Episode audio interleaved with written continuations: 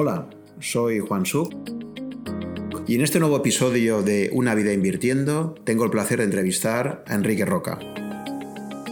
Enrique es un licenciado en económicas que ha tenido una larga trayectoria profesional en una entidad financiera, en la que fue durante 15 años director del Departamento de Gestión de Carteras y posteriormente trader tanto en renta variable como renta fija. Enrique lleva vinculado a Rankia ya desde hace muchos años, donde nos conocimos en un evento, y actualmente tiene un blog, blog DR, donde de forma habitual comenta sus recomendaciones de fondos, cuál es la cartera que, propone para el siguiente trimestre y donde además suele grabar pues, un vídeo semanal comentando cómo ve el mercado. En este podcast, Enrique aborda toda su trayectoria profesional y su trayectoria como inversor particular. Nos hablará de sus errores y aciertos a lo largo de esta dilatada carrera, de cómo tomaba decisiones en la gestora cuando no tenían un terminal Bloomberg, de cómo fue conseguir esos premios que le dio Citywire y Financial Times en su momento. Y finalmente, como siempre hacemos en estos podcasts, nos contará cuál es su cartera actual y cuáles son las recomendaciones para invertir a largo plazo que le da a todos nuestros oyentes. Creo que es un podcast entretenido, divertido, con ese gracejo siempre que pone Enrique en, eh, todas sus conversaciones y que espero que disfrutéis mucho. Y ya sin más, os dejo con mi conversación con Enrique Roca. Bueno, pues esta tarde estamos con Enrique Roca, Enrique lo conoceréis muy bien todos los usuarios de Rankia, es eh, licenciado en Económicas por la Universidad de Valencia y en Derecho también, creo, ahora no lo contarás. Y bueno, pues lleva registrado en Rankia ya desde hace muchísimos años, desde el año 2004. Eh, recuerdo perfectamente, yo conocí a Enrique Roca en el segundo encuentro Rankia que hicimos en Valencia en el año 2005, diciembre de 2005. Me acuerdo que en ese encuentro eh, tú no asististe a las ponencias, pero al final del encuentro eh, llegaste allí con un periódico, entraste por allí y empezaste a saludar y a conocer a la gente que estábamos por ahí en Rankia. Y esa fue la forma que tuvimos de conocernos, asistiendo a, la parte finalista del, del encuentro Rankia. ¿no? Así que nada, buenas tardes eh, Enrique y gracias por estar aquí conmigo. Muy buenas tardes. Bien, Enrique, como sabes, siempre la idea de estos podcasts es empezar hablando de cuál ha sido tu trayectoria, cómo llegas al mundo de la inversión, cómo llegas a interesarte por, por este mundo y cuéntanos un poco, pues eso, ¿no? ¿Cómo son tus inicios en este proceso mundo de la inversión?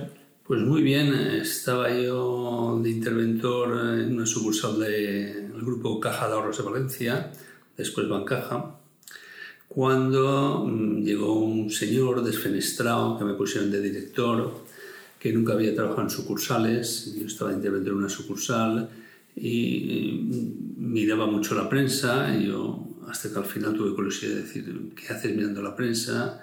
Y esta persona pues me dijo que se estaba mirando casi siempre las páginas de bolsa, miraba las páginas de bolsa, después llamaban por teléfono para que el Banco Valencia le diera las cotizaciones a partir de las 12, cuando estaba el mercado de corros, es decir, no había mercado continuo, sino todo era de viva voz y recibía un boletín de análisis técnico, digamos análisis técnico de valores de Peter Tornes y también recibía un, un análisis más fundamental que era del Grupo Barcelona de especialistas.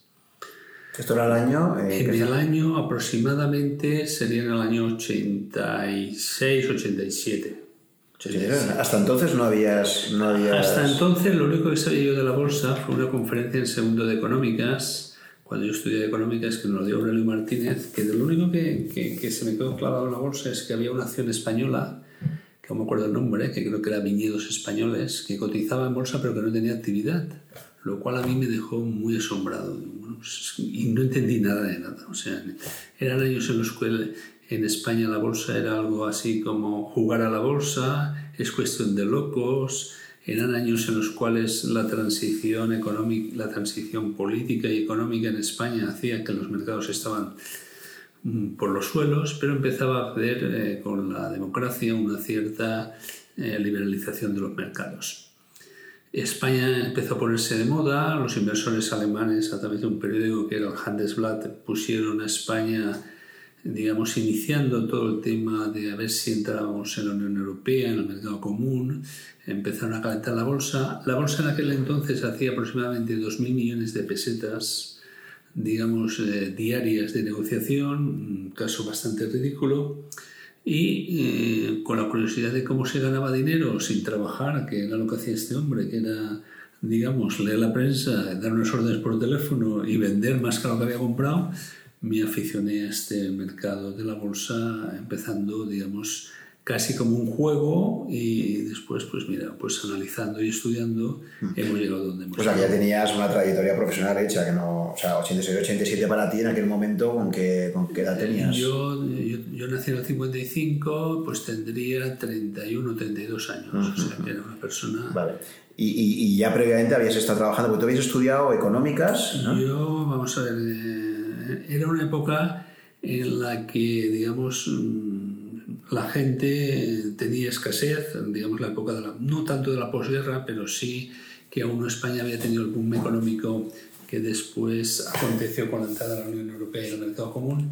Y mmm, la cuestión era que mis padres, yo los veía trabajar, era la España de la escasez, la España de que no ves nunca a tus padres salir de vacaciones, ni divertirse, ni ir al cine y me puse a trabajar a los 20 años y compaginándolo con estudios de económicas y derecho.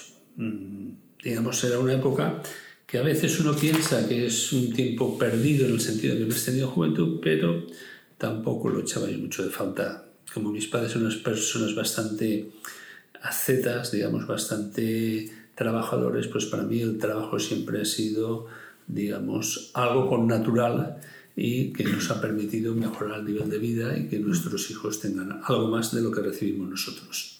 ¿Pero ese primer trabajo estaba relacionado con, con las finanzas o no? No, yo el primer trabajo que entré eh, fue ganar las oposiciones a Caja de de Valencia, me metí en una sucursal de cajero, hacía de todo prácticamente. Después fui al de, me fui a un departamento de planificación estratégica, después volví de interventor en una sucursal y después ya de estar de interventor en varias sucursales, pues me fui a un departamento que empezaba de relación con la gente que invertía en bolsa y de allí a la gestora. O sea, toda tu vida profesional la has hecho en la, en la caja de ahorros, en, la caja de ahorros de Bancaja, ¿no? Se sí, Bancaja. caja de ahorros de Valencia, Castellón y Alicante, mm. después Bancaja y después Bankia. Y Bankia. O sea, toda la vida entonces la has tenido allí, profesionalmente. Toda la vida profesionalmente allí, sí. Vale, entonces has conocido lo que es un banco por dentro en diferentes facetas, ¿no? Desde cajero hasta estar gestor. De... Hasta interventor, gestor, trader, prácticamente todos los todos los niveles de los que alguien llama que los bancos, por eso mucha gente dice que los bancos son hedge funds, porque no he visto un negocio más apalancado que hay en el mundo y por lo tanto a mí invertir en bancos me cuesta mucho. Vale, entonces toda tu trayectoria la haces allí eh, y dices que a la altura del 86, 87 es cuando por tu cuenta, ves que, ves que hay, o sea, tienes interés. Acabamos de entrar en la Comunidad Económica Europea, año 86, efectivamente se abre una nueva etapa de crecimiento económico para España. España se pone de moda porque al entrar en la Comunidad Económica Europea, pues los inversores internacionales ven que es un país más seguro para invertir y, y llega la ebullición, es la época de, de, Mario Conde, la época de Javier de la Rosa, se todo este, todo este boom, estos nuevos... ¿eh? Y, y, en todo ese proceso, pues tú te animas, eh, te resulta atractivo y, sí, y lo, lo, gustaba, lo, que me resultaba atractivo era, era, ganar dinero sin trabajar, cosa que yo jamás me, me, pensaba que se podía ganar dinero sin trabajar, recibiendo unos boletines que seguíamos algunos, entre comillas, iniciados en análisis técnico y alguno fundamental como el del Grupo Barcelona especialista. Entonces España se puso de moda, tener en cuenta que la conversión los alemanes con el dinero que tenían compraban media España, digamos, eh, lo que nosotros nos, nos, pensaba que estaba muy caro el nivel de cambio de la peseta con las sucesivas devaluaciones que siempre hemos tenido, lo compraban a precio de saldo y entonces eso hacía, digamos, que la bolsa y los mercados tanto de activos reales como de activos financieros mm, tuvieron un auge bastante importante más o menos hasta el año 91-92, que es cuando empezó la tormenta monetaria. Pero bueno, entonces en esa etapa inicial lo que me interesa saber es cuáles son tus primeras inversiones y en qué te basas para empezar a invertir. O sea, ¿Cómo fue? ¿Cómo fue introducirse? Pues a raíz de los boletines que recibíamos de Peter Tornes, analista sistémico, que recibía mucha gente en España y de Este era un alemán, ¿no? Un alemán, creo que sí, Gallego lo comenta en su primer podcast. Era alemán, había también un periódico alemán que era el Handelsblatt, que también estaba muy relacionado con Peter Tornes y alguna prensa, creo que era el Cinco Días, que había Moisés Romero también escribía una columna diaria de bolsa pues empezábamos un poco a trabajar esto y a ver, fiándonos de la información que se recibía de, digamos, de estos boletines y casi sin saber muchas veces, digamos, a qué se dedicaban las empresas. Unas sí, otras no, y después aprendiendo a base de galletazos, porque claro, las caídas y las subidas se dan en un mercado menos líquido, menos transparente,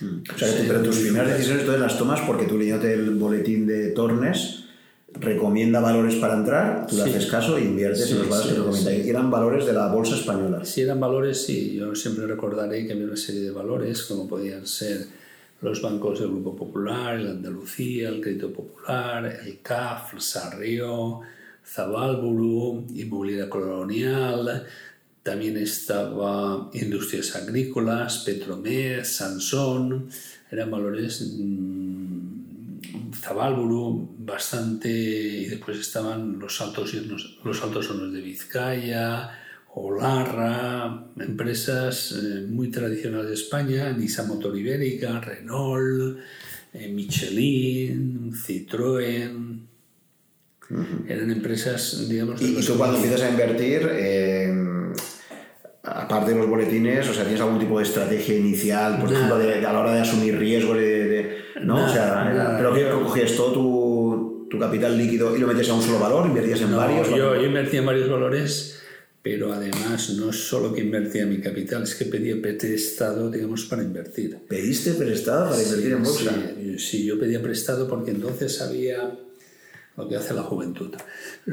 Entonces había una operatoria que se llamaba venta crédito y compra crédito en la cual tú comprabas y quincenalmente te daba un préstamo la Junta Sindical o la Bolsa de Madrid y con el dinero tú depositabas una, una, una garantía, solo fuera un futuro, y quincenalmente se liquidaban las diferencias en cuanto a cotización y tenías que poner más garantía. La Junta Sindical te, te, cobraba un, te cobraba un interés que en aquel entonces era bastante elevado, pero estaba en el 10-12%, y ahí aprendimos un poco a ver cómo las gastan los mercados. Siempre me acordé de la operación, que después hablaremos de ella si es que se sale. Había un, día vino un amigo mío que era periodista económico quedamos en Valencia y me dice, mira Enrique, hay una empresa que se llama Auxiliar de Ferrocarriles que pierde, no sé si me dijo, 40 o 400 millones al año. Dice, está 500 enteros, un entero era un, duro 5 pesetas, tenías que, que, comprar 500 acciones, en blog de 500 acciones, y vendía crédito a acciones de CAF a 487.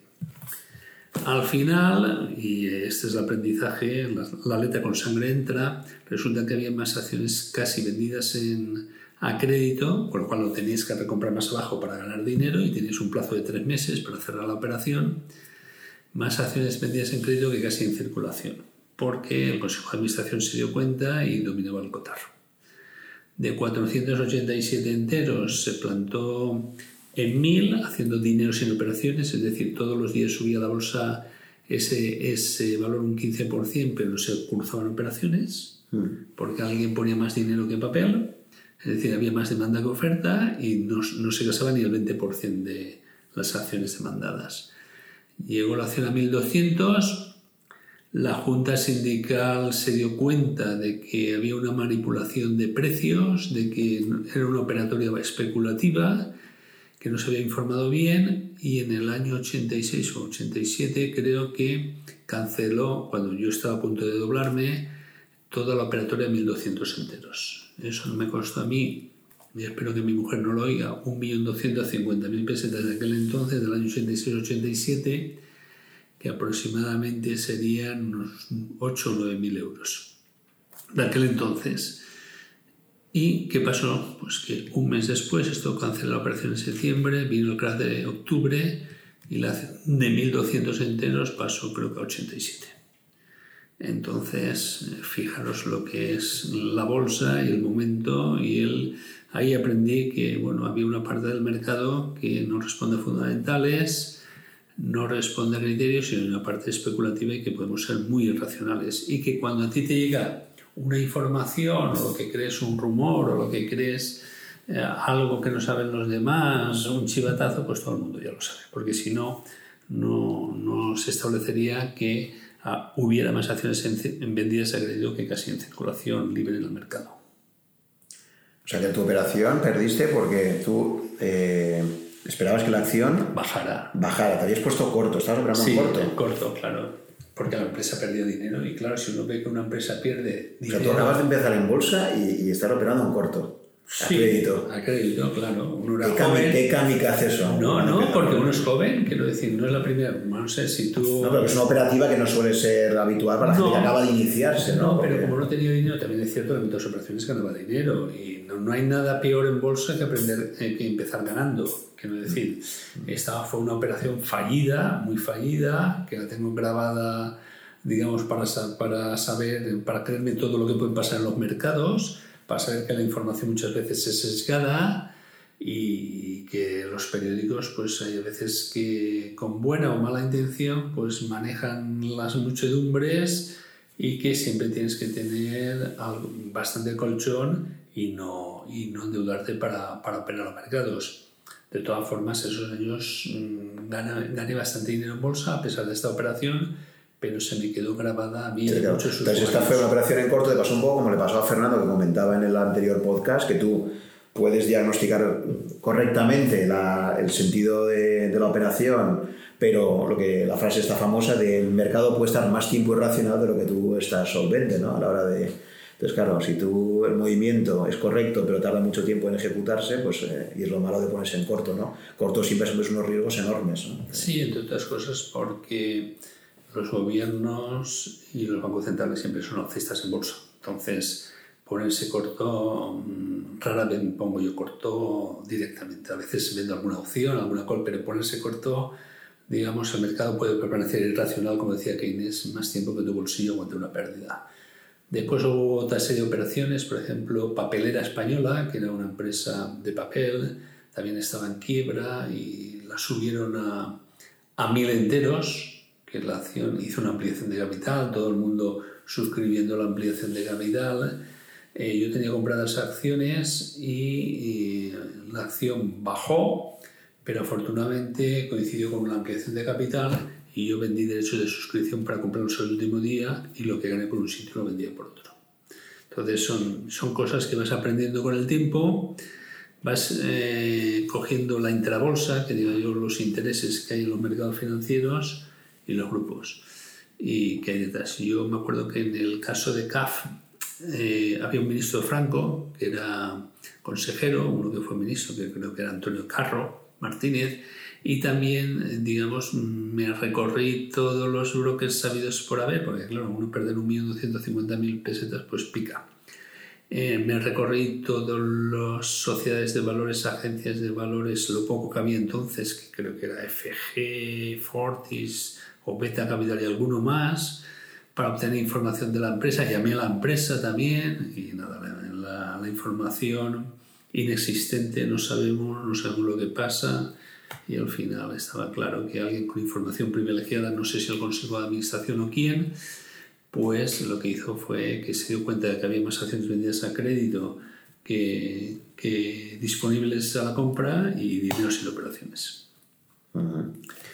Muy bien. tú que en esa etapa ya realmente se ha convertido casi en una pasión para ti, ¿no? La bolsa es entras en esa fase un poco ludópata que sí, hombre, te, claro. Al principio, ¿no? al principio esto también tiene cosas de juego y de divertimiento, quiero decir.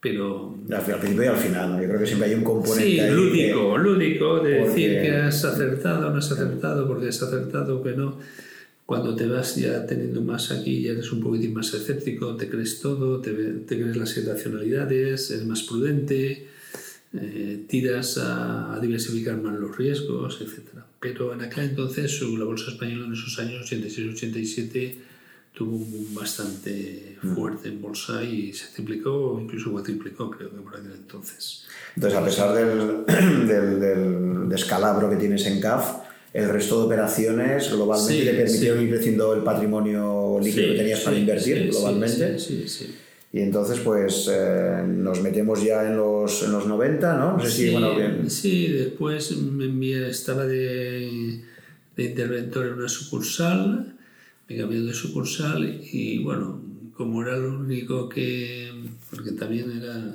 la red comercial, me tenía por ahí y decían, este es el único que invierte en bolsa, este, en vez de hacer plazos fijos, de vez en cuando recomiendo a los clientes y hay que invertir en bolsa. Y yo la verdad no recomendaba, lo que pasa es que alguien me preguntaba por un valor o por, a lo mejor sabía algo y algún cliente a lo mejor me hacía caso o no. Pero en la red comercial era visto como el tío loco que invertía en bolsa en lugar de hacer plazos fijos. Lo cual era, digamos, aparte de ser un juego, era algo así como medio pecado, porque en aquel entonces las cajas estaban muy influidas por la religión católica, digamos, eran o medio pecado o medio contrario a los intereses de la caja y bueno, que era un tío que estaba medio loco. Pues sí, eso era lo que era y después, evidentemente, pues necesitaban a alguien que supiera algo, me enteré de que supiera algo de los mercados o que quería saber algo de los mercados para empezar un poquitín a toda la temática de relacionarnos con la gente que invirtiera en bolsa, hacer una especie de gestión de carteras y de allí después necesitaron un director de inversiones en la gestora y me pasé allí donde empecé, me acuerdo perfectamente, con las evaluaciones del 92. Me acuerdo perfectamente. O sea, que empiezas. Vale. O sea, que claro, las cajas de ahorro tradicionalmente no eran entidades especializadas en la operativa bursátil. Eh, venían de hecho del mundo del préstamo a las familias, las hipotecas, etcétera. Y poco a poco, a partir del, efectivamente de la entrada a la Comunidad Económica Europea, la banca y las cajas de ahorro van convergiendo y todos acaban compitiendo por lo mismo, ¿no? Sí, bien. En primer caso por necesidad, quiero decir, no era algo que ellos pretendieran, pero sí que viendo que la banca lo hacía y empezaba a ofrecer esta serie de productos y que había determinada gente que siempre había tenido las famosas Matilde, los Santanderes, las Iberdrolas, que daban unos cupones o unos dividendos jugosos, pues a los clientes había que mimarlos, sobre todo cuando empezaban a bajar los tipos de interés. Y llega el año 92, hasta ese momento, desde que efectivamente España había entrado en la Comunidad Económica Europea, luego el, la peseta se había incorporado al, al, sistema monetario europeo en el 89 y era una moneda fuerte, la peseta hasta el 92 es una moneda que mantiene muy bien el valor frente al marco alemán, que era un poco la referencia, y de repente efectivamente llega septiembre del 92 y ahí tenemos una tormenta financiera muy importante, ahí se hace famoso George Soros en su guerra contra el Banco de Inglaterra, le gana especulativamente y, y, consigue de alguna forma pues, que forzar que el Reino Unido se salga la libra esterlina de, del sistema monetario europeo, la lira italiana también se sale del sistema monetario europeo y la peseta y el escudo portugués nos quedamos porque nosotros acabamos de entrar a la comunidad comunica, comunica europea y tenemos que ser más europeístas que nadie. ¿no? Y, y, en ese contexto es cuando tú te, te dice el banco si quieres asumir el sí, reto de... Bueno. Eh, eh, no, no, el director de gestión, el director de gestión de carteras, director de inversiones de la gestora se pasó, yo no sé por si por H o por B, se pasó a la aseguradora y eh, me dicen de irme ahí. Bien, me acuerdo perfectamente de llegar allí, un poco tiempo, lo único que podía hacer, sobre todo, habíamos tenido un fondo muy bueno de renta fija, que se llama Fonsegur, que había alcanzado, no sé si 20 mil millones de pesetas. Y, con, y había tenido unas rentabilidades muy buenas porque por la baja de tipos de interés que había ido en, desde el 86 hasta el 92. Evidentemente, eh, cuando empiezan a subir los tipos de interés, por los déficits comerciales, los déficits estructurales de la economía española, la gente empieza a remolsar y el mercado se hace muy líquido. En el año 92 lo único que tenía, lo a lo que me dedicaba únicamente es hacer liquidez a cualquier precio, digamos, en los mercados de, en el mercado de renta fija y en este fondo que pasó de ser, como tenía unas duraciones relativamente largas, pasó a haber tenido unos años muy buenos a tener unos años igual que todos los demás fondos de renta fija, es decir, malos. Y era un tema en el cual llamabas pidiendo precios de determinadas emisiones, y podían ser ICO, podían ser bancos de primera fila y a duras penas o comunidades autónomas te daban liquidez a duras penas. Fueron unos años, unos, unos días y meses muy, muy duros porque después eh, estaba en entredicho en la Unión Europea, los, los famosos del 3%, 3% de déficit, 3% de, de déficit público, del 3% de tipo de interés y el 3% de déficit comercial. Entonces empezó a plantearlo todo, Alemania empezó a darse cuenta de la, una contribuidora neta a la, a la Unión Europea y los tipos de interés empezaron a subir. Solcha creo que hizo tres o cuatro devaluaciones. Al ser insuficientes la gente no se fiaba de las devaluaciones que había y los tipos de interés, aunque bajaran el tipo de reposes, nos plantaron otra vez en el 13-14% y eso era lo que había y a duras penas se cruzaban operaciones en el mercado en deuda pública con lo cual el mercado de renta, lo que no era deuda pública, pues se sufría bastante para tener posibilidades de vender. Vale, entonces a ver, por si eh, o sea, tú, tú, vas a la, gestora de la caja de ahorros y ahí, eh, en concreto, de que te... No, ¿Cuál, es tu responsabilidad ahí? Yo, el director de inversiones. director de inversiones, tienes que decidir pero solo tocabas fondos de renta fija. Teníamos tres fondos, uno fondo de renta fija, uno mixto que era cabal renta y otro un fondo de dinero que era cabal dinero. Lo primero que hago o propongo es el fondo de dinero tener un crecimiento uniforme y sostenido al valor liquidativo, es decir, comprar muy a corto plazo para que haya un fondo que nunca baje. Entonces eso y se periodificara comprábamos letras, pagarés y deuda pública a corto plazo a tires del 13-14% que nos hacían los tipos y los repos. Cabal Renta era un fondo mixto, renta fija y renta variable, y Fonsegur que era un fondo de renta, un fondo de renta fija.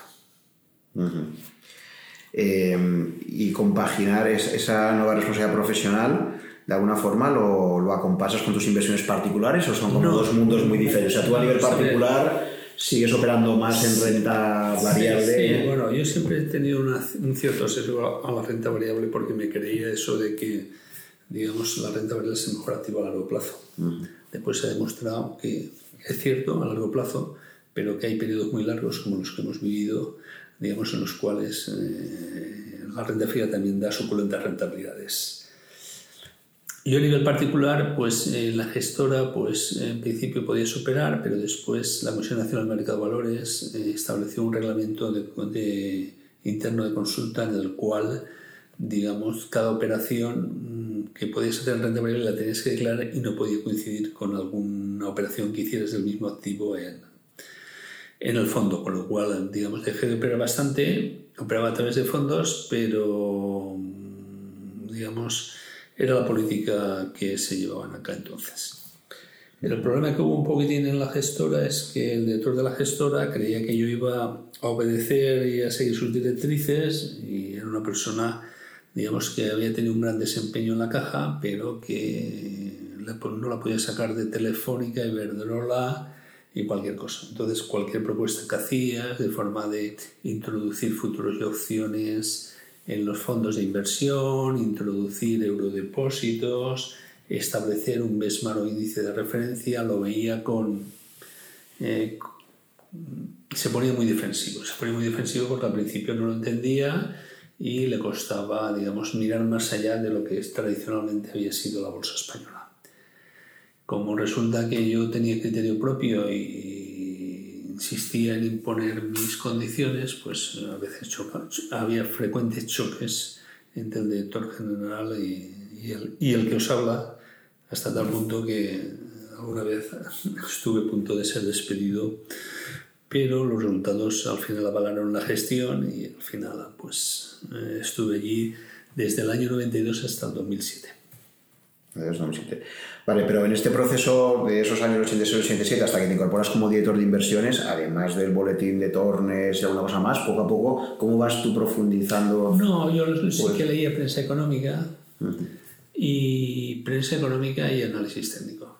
Eran mis principales... Vale, ¿cómo descubres el análisis técnico? Y... Pues el análisis técnico a través de los boletines de Peter Tornes a través de leer eh, algún libro de Murphy, algún libro de Martin Pritt sobre los ciclos económicos, de las figuras chartistas y o sea, que tú en esta primera fase tuya como inversor particular y luego como director de inversiones, te defines más como un, un inversor basado en análisis técnico. ¿no? Es tu criterio. ¿En qué momento confiabas mucho más en el análisis técnico, que el análisis fundamental para tomar decisiones de inversión? o...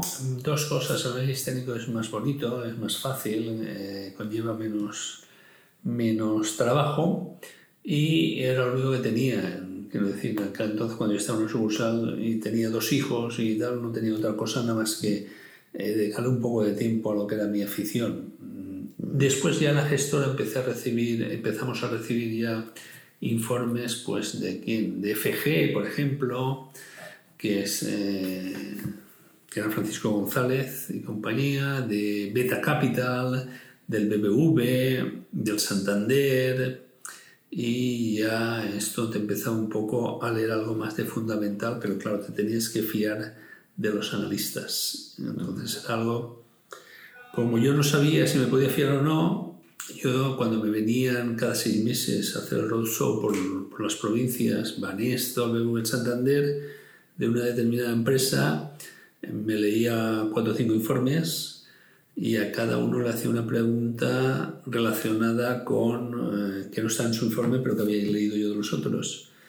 Por ejemplo, me acuerdo perfectamente que cuando Telefónica se metió en Brasil, eh, yo a la gente que, los analistas que venían, les preguntaba a qué tipo de interés estaba el Selinca, que era el tipo de interés, eh, era el tipo, el tipo, el tipo de interés de Brasil, y había quien me decía, me lo decía correcto, hay quien se lo inventaba y hay quien me decía que no sabía. El que se lo inventaba no le hacía ni más caso en sus informes, el que decía que no lo sé, le daba, digamos, el beneficio de la duda y la próxima vez preguntaba a ver si había mejorado su, su esto y el que le acertaba pues le seguía. Era un poco decir, un poco el curro de decir, bueno, es que de alguna forma tengo que dilucidar yo quiénes son los analistas buenos y malos. Entonces, como yo no tenía mucha información, ni en provincias visitábamos empresas, ni asistíamos a seminarios, y empezamos a gestionar sin tener Bloomberg y no recibíamos la prensa y tal, pues que era un tema... ¿Tú, que, ¿tú pediste que te pusieran Bloomberg? O? Sí, al final pusieron Bloomberg, pero los primeros años eran, los primeros, eran, los primeros dos años fueron gestionados sin Bloomberg, sin prensa y un poco, pues, eh, no sé, fiándote un poco de la buena gestión de la mesa de tesorería, un poco y eso es lo que había. Y tú sabías ahí que, claro, tu, tu viabilidad en, como en ese puesto está un poco basado en tu track record, ¿no? En tus resultados, ¿no? Porque es un puesto que si no vas dando resultados, me imagino que, sí, la caja ahí, te, ¿no? Sí, ahí tuvimos dos cositas muy interesantes. Eh, vamos a ver, el, las cosas es que primero recibía mucha información, empezamos después a recibir mucha información de gestoras extranjeras que se querían establecer en España. Por ejemplo, Morgan Stanley, que incluso querían subcontratar fondos con nosotros, Societe General, JP Morgan, HSBC. Y tuvimos la suerte de empezar a introducir alguna empresa, digamos, salirnos de las ciberdrogas telefónicas de compañía, ampliar la gama a valores del, de Small and Medium Caps y del Stock 600.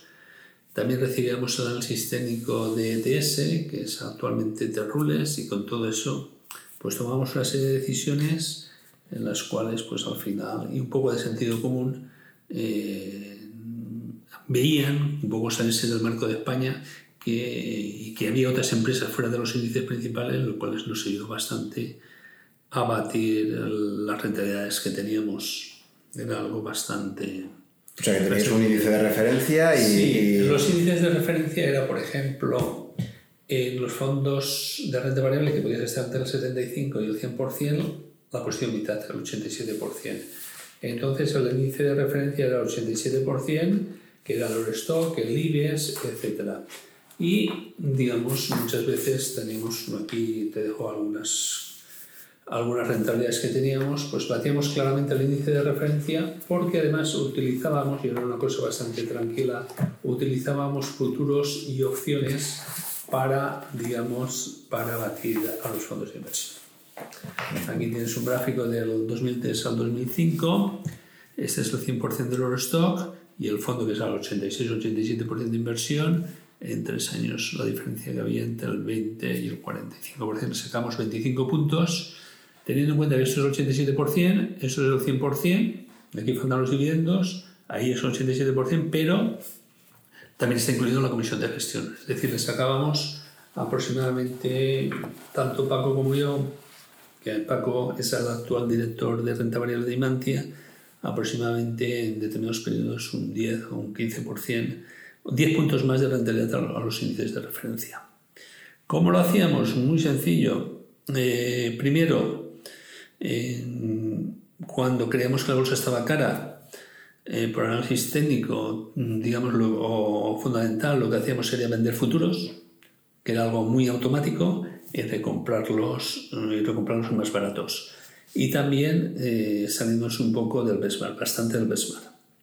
Os daré, por ejemplo, un, un, ejemplo.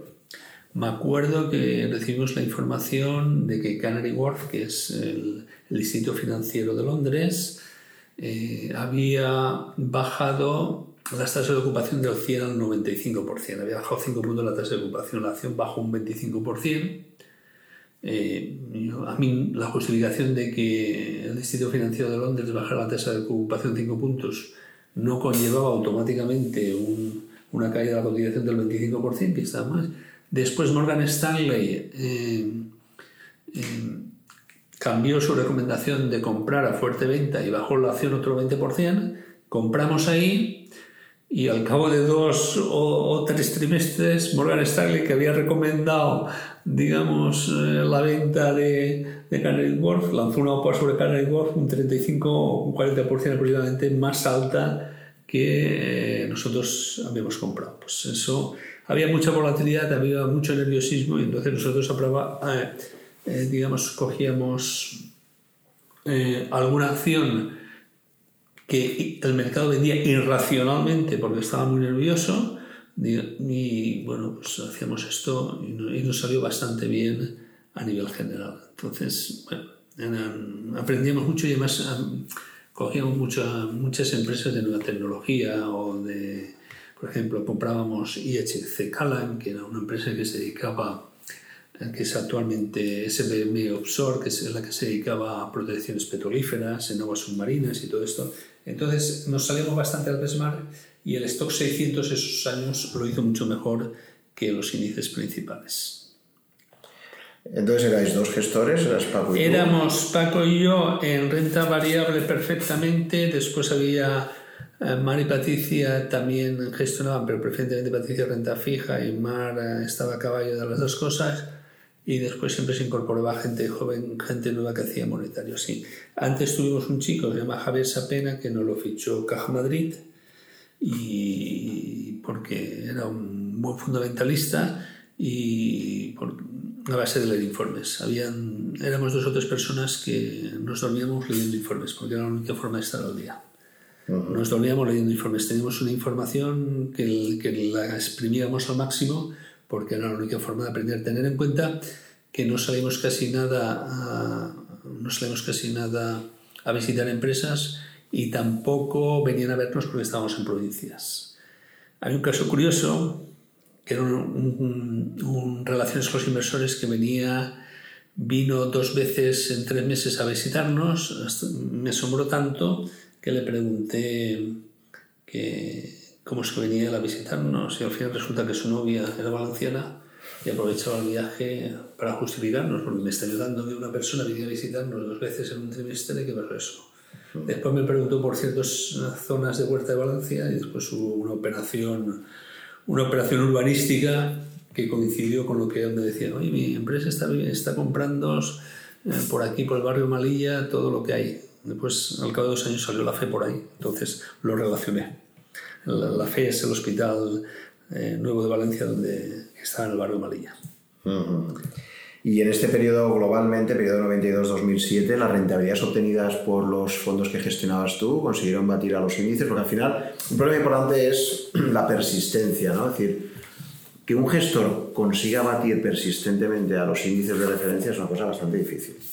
Bueno, tanto es así, tanto es así que fíjate, eh, salimos en, el CityWar, eh, que fue una cosa muy curiosa, porque me lleva, me lleva un tío de Londres y con mi mal inglés al final entendí, digamos, de que querían eh, información de los liquidativos. Lo envío y al cabo de tres meses me envía un chico que me habla en valenciano, que era Jesús Sobral, y me dice que habíamos salido muy bien en los fondos. Eso sí hizo eco confidencial y salimos aquí, digamos, unas rentabilidades bastante potables. De hecho, fíjate, aquí tenemos la diferencia del Besmar del año 2000 al 2005 y hay fondos que sacamos 35 puntos más que el Besmar, 38 en 3 puntos mayores que el Besmar.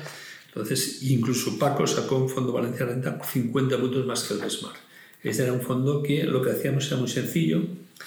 Eh, comprábamos rentabilidad por dividendo dos meses antes, dos meses antes que pagar el dividendo y cuando recuperábamos, digamos, el dividendo, la cotización lo vendíamos. Era un fondo que incluso salió el número 2 de toda, de toda pero, ¿qué, periodo, ¿qué periodo? En este caso fue desde que cogimos nosotros, desde el 2002 al 2005 y después en el 2007 nos dieron premio al mejor fondo de renta variable mixto, nos dieron el premio también a la mejor gestora nacional, nos dieron, dio la casualidad, digamos, de que cuando nos fuimos de la gestora, y porque la gestora se trasladó a Madrid, porque ahí también hubo una lucha de poder muy fuerte, a ver si al final nos vendieron la moto de que por ahorro de costes sigue la gestora a Madrid, cosa que nunca entenderé. Pero entonces, eh, en 2005, del 2002 al 2005, ese trino nos, nos, fue excepcionalmente bien y en el 2007 nos dieron premios a, a, a fondos mm, durante los últimos 3 y 5 años, mejor fondo de renta variable, mejor fondo de renta variable mixta, fueron unos, unos fondos que estuvimos cuando me trasladé de hecho a hacer trading porque no me quisieron enviar a Madrid o no me dejaron trabajar desde casa pues eh, estuve aproximadamente eh, recibimos cuatro premios eh, digamos en, la noche de expansión y en otras, en otras entidades. Mm, que fue ese periodo, vale, pero era, era, el análisis cogía periodos de 3 y 5 años. 3 y 5 años, sí, eso está pero más o menos mm, hubo una cosa que era muy, digamos, mm, estaba relacionada tanto con la gestión como con el índice, que era el, los fondos por dividendo, y había otros que eran, también tenían algo más de, también relacionados, pero quizá más con la gestión o con, o con el alfa que, que con el, la estructura del fondo en sí, como, fueran, como fueran los dividendos. De ahí que yo, digamos, a medio largo plazo, digamos, siempre pienso que una estructura con dividendos en un ciclo completo lo hace mejor, dividendos sostenibles lo hace mejor que eh, la medida del mercado y además con menos volatilidad. Vale, y en este periodo, eh, hasta el año 2007, eh, tú a nivel personal, ahí básicamente no, invertías apenas por lo que decías, para que no hubiera un conflicto de interés. invertí, a través de fondos. Pero de tus propios fondos. De propios fondos, sí, pero no invertí a través de ellos. Tenéis una política en la caja de, esto de estar ahora tan de moda el skin de game, de decir, oye, como una forma de demostrar. No, no, no, no, pero para mí me resultaba muy cómodo. Quiero decir. O sea, que tú confiabas, claro, en tus claro, Para mí me resultaba muy cómodo, estaba diversificado, invertía en ellos. Pero tú opinas cuando tú le preguntas a un gestor. Eh, ¿qué tal te va tu fondo? y luego le preguntas, ¿y tú en qué estás invertido? Y cuando no están invertidos en sus propios fondos, ¿esto qué te está señalizando? Pues que no confía en él. De hecho, vamos a ver, eh, no solo un gestor, me acuerdo perfectamente, eh, no sé si Telefónica estaba a 4 o a 5, me viene un gestor y me dice, un analista dice que, que Telefónica valía 9 o 10. Y yo le digo, bueno, pues, ¿y tú inviertes en Telefónica? A ver, uno dice, yo es que estoy pagando la hipoteca, oye, que la hipoteca la tienes al 5 o al 6. Aún así, te conviene piden ampliar la hipoteca o pide dinero a tus padres o endeudate porque si está pagando 5 o 6 y Telefónica vale el doble, no es que de hecho, también saben muchas cosas. Hay muchos periodistas que escriben de bolsa y tienen su dinero en cuenta corriente y en plazo fijos. Quiero decir que eso te das cuenta de que a veces hay ahí un mundo de que no todos o no todos decimos la verdad o hacemos las cosas así. Sí, por eso siempre es más importante ver lo que la gente hace con el dinero que, lo, que, lo que dicen, ¿no? lo que recomiendan.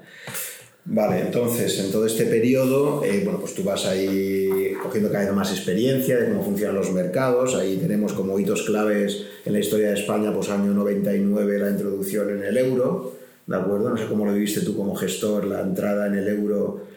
Eh, me acuerdo perfectamente, quiero decir, eh, yo recibía, había un, un banco extranjero que era el Banco of America que tenía dos economistas, ex economistas del Banco de España, muy bien relacionados, que te hacían unos informes y que apostaron claramente por la entrada a la Unión Europea y monetaria.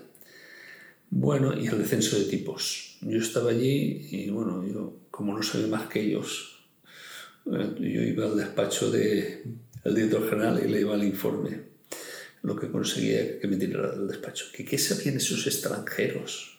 Fue en aquel momento en que, eh, digamos, no había retención para la inversión extranjera en deuda pública, no había la retención del, del 18 del 25%, los extranjeros compraron deuda pública, se hincharon a comprar al 12% y al 14% y la vendieron al 5 y al 6%. Pues yo recibía unos informes de gente, pues, conocida por ahí, un tal Mielgo del Banco of America y de otros bancos extranjeros, y de Fortis que apostaban por la Unión Europea. Y bueno, apostaban por la entrada y yo, pues, yo aquí uno de pueblo, mi jefe solo piensa, digamos, muchas veces en que los españoles somos incapaces de llegar a un acuerdo, de relacionarnos, es muy visceral y tal, pues lo que conseguí es que a veces eh, presenté un informe el 26 de julio del 96 y el director general me, me tiró del despacho. Bueno, pues nada, después, eh, al cabo de tres o cuatro meses, cuando ya vio que más o menos teníamos cierta... que no era tan descabellado lo que yo opinaba, digamos, pues... Claro, es que, claro, es que en aquel momento eh, que España entrara en el euro era muy difícil porque para cumplir la condición de inflación era algo dificilísimo. Aquí se produjo casi un milagro porque una de las condiciones de entrada, bueno, había cinco condiciones para entrar, pero vamos, que tu tasa de inflación en España como máximo fuera un punto y medio por encima de los tres países con menos inflación, cuando habíamos tenido recientemente la crisis del 93. Recuerdo que la inflación en España no había forma de que bajara ni siquiera cuando estamos en recesión. Entonces, cada decías, ¿cómo vamos a conseguir? Y ahí sí que era que fue ese periodo del gobierno Aznar, cuando de repente se alinearon los astros, no solo España, Italia también. El petróleo, se alinearon los astros y de repente países como España, Italia o Portugal, que nadie daba tres años antes ninguna opción a que pudieran entrar en el euro, de repente cumplimos las condiciones de Maastricht y de repente efectivamente, y me acuerdo también la revista The Economy sale un día una portada que ponía adivina quién se incorpora al club y estaban ahí Alemania y Francia y viendo subir por las escaleras a Italia, España, Portugal. ¿no? Entonces sí que es cierto que fue contra todo pronóstico porque las propias condiciones de entrar en el euro que se habían puesto parecía que era imposible que países como España o Italia los cumplieran. Sí, pero también es cierto que, vamos a ver, esto se decide a nivel internacional, que Alemania tenía muchos intereses y al final eh, eh, algunos nos metieron sin calzador, otros con calzador, pero que interesaba hacer algo grande porque si no, esto, esto se rompía totalmente y Europa desaparecía. Entonces, eh, esta gente tiene muy buena información del Banco Central Europeo, tenía muy, bueno, de lo que después sería el Banco Central Europeo, que era el Bundesbank, y también tenía mucha información del Banco de España, sabía lo que se estaba trabajando entre bastidores, las medidas que se estaban adoptando, y bueno, pues al final tuvimos esa suerte, se entró y costó mucho. Otro tema también fue un tema también que lo pasé yo también muy mal, fue con las elecciones generales, digamos, en las cuales eh, Felipe González perdió la mayoría absoluta. Y también por motivos políticos mi jefe me decía que era imposible llegar a un acuerdo es el año 92, ¿no? Sí, sí, sí, sí. Era imposible llegar a un acuerdo con los nacionalistas. Yo, yo estaba en, en Holanda. bueno, y después mm, el Consejo de Administración dictaminó que había que reducir la posición en bolsa. Me llamaron por teléfono a Holanda, yo me opuse. Me opuse, bajando el, el primer día después de las elecciones generales, eh, la bolsa bajó creo un 13% que es cuando llegué yo, que fue el 20 de enero, por ahí, y después eh, el día siguiente un 7%. Yo le dije a mi jefe de comprar y no, hubo forma de convencerle de que comprara porque él pensaba que políticamente era improbable que llegáramos a un, o que se llegase a un acuerdo de gobierno. Son temas, digamos, en los cuales te demuestra que muchas veces los momentos radicales o la pasión pues te hace, te hace tomar decisiones irracionales. Y eso nos pasa a todos y es algo que tenemos que ver, eh, no dejarnos llevarnos por, por, y tener la mente fría sabiendo que una cosa es la economía y otra cosa es la política y que no siempre sucede lo peor. También hubo un momento bastante crítico que fueron los atentados de, de Londres. Ahí estaba yo en Madrid, resulta ¿Eso que qué año fue? eso fue en los atentados de Londres en el 2002, no, 2004 por ahí sería. Los atentados del metro de Londres, Sí. que lo que pasó fue que nos- a nosotros nos pilló, curiosamente, poco invertidos en bolsa, llamé yo a la gestora para comprar, eso fue casualidad, no, no, no, no nos permitieron comprar porque decían que se habían puesto bombas en Londres, en París, en Madrid y en Roma, cosa que resultó ser falsa, y al cabo de cinco horas, cuando la bolsa se recuperó, ya levantaron la prohibición de comprar. Pues fueron cosas que, mira, a veces tomar las, las cosas muy irracionales o muy viscerales te hace perder un poco la objetividad de, de lo que hay que hacer. De todas formas, mm, digamos, la gestión al final fue muy positiva en los fondos, aparte de esto, pero eh, digamos hubo un coste personal de relación con el director de la gestora bastante, bastante de llevar. En todos estos años. eh, Sí, sí, todos los se- años, Se mantuvo porque tu, tu jefe, digamos, se mantuvo durante todo el tiempo, era el mismo, ¿no? Sí, el jefe era el mismo. Y entonces había ahí siempre una cierta tensión permanente, ¿no? Y, Sí, y hubo por eso una- sabías que al final la forma de mantenerte en el puesto básicamente era que los resultados, Sí, ¿no? porque mientras sí. tú tuvieras buenos resultados era difícil de justificar cualquier hombre, cambio, ¿no? hubo- y después hubo también una especie de, en la gestora hubo una especie de mm, reorganización y bueno, te enteras de que al final, digamos, son otras características personales, he buscado otras personas más dóciles, digamos, más obedientes, con relaciones personales con los, digamos, directores o con quien sea, pero bien. al, final, al final aprendí mucho, tanto la forma de relacionarme con otras personas como el tema de los mercados financieros. O creo haber aprendido, esto nunca se sabe. Y entonces llega el 2007, se plantea la- el traslado de la gestora a Madrid y tú por motivos personales decides no irte a Madrid, ¿no? No, yo hice dos cosas. Yo quería irme a Madrid siempre que el viernes pudiera trabajar desde casa.